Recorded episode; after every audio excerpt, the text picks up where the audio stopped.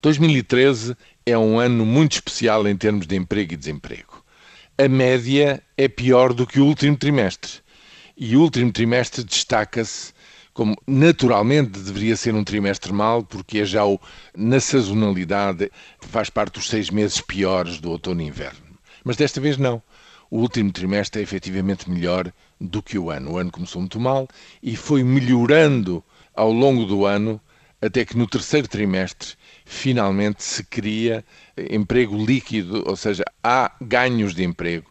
30 mil eh, postos de trabalho a mais em relação ao último trimestre de 2012 coisa que nos períodos imediatamente anteriores ainda não acontecia. E há uma descida do desemprego, em média anual 16,5%, no último trimestre 15,3%. Como é que se consegue este resultado a partir do início do ano que era muito mau, estava quase nos 18%? Consegue-se em larga medida através da imigração.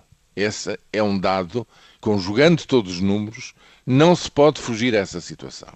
A solução de emprego está a ser encontrada fora do espaço desta medição, que é o espaço da economia nacional em Portugal.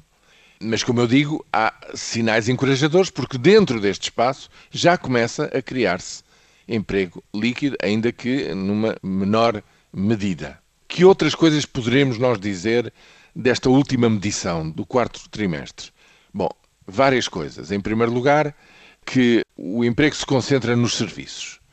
Continua a recuar na agricultura e na indústria, contrariamente ao que é dito. Concentra-se nos serviços. Os empregos que se criam junto de desempregados de menos de um ano de desemprego, isto quer dizer que o desemprego de longa duração está a agravar-se e está a ganhar peso no conjunto, na última medição, 823 mil desempregados. O que é um problema de fundo, é um problema de enquistamento deste grande problema social que, como é sabido, a partir de certa altura, essas pessoas deixam de ter qualquer apoio, qualquer subsídio. E isso é um problema que se vem a agravar e para o qual ainda não há resposta. Mas, finalmente, queria chamar a atenção para outro dado que não tem sido valorizado e comentado, é que o INE também publicou um outro dado, o dado sobre o investimento.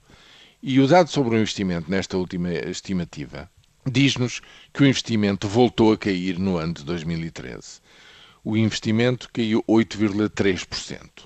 Isto quer dizer duas coisas. Primeiro, que a campanha do Ministério das Finanças, com aquele enorme, aquela, aqueles saldos em sede de IRC para quem investisse no segundo semestre, que se destinava a anular esta descida, a que o segundo semestre anulasse a descida do primeiro semestre e, portanto, acabasse o ano com zero de descida no investimento, falhou completamente.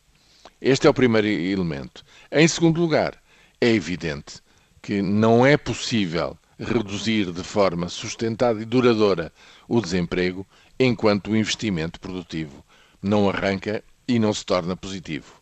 A perspectiva é que isso aconteça eh, numa medida muito escassa em 2014, mas seguramente não vai ser suficiente para que a taxa de desemprego em 2014 deixe tanto quanto é necessário, porque é bom recordar que fecha o ano com uma taxa de desemprego de 15,3%, mais de 800 mil pessoas desempregadas, o que é muitíssimo na economia portuguesa.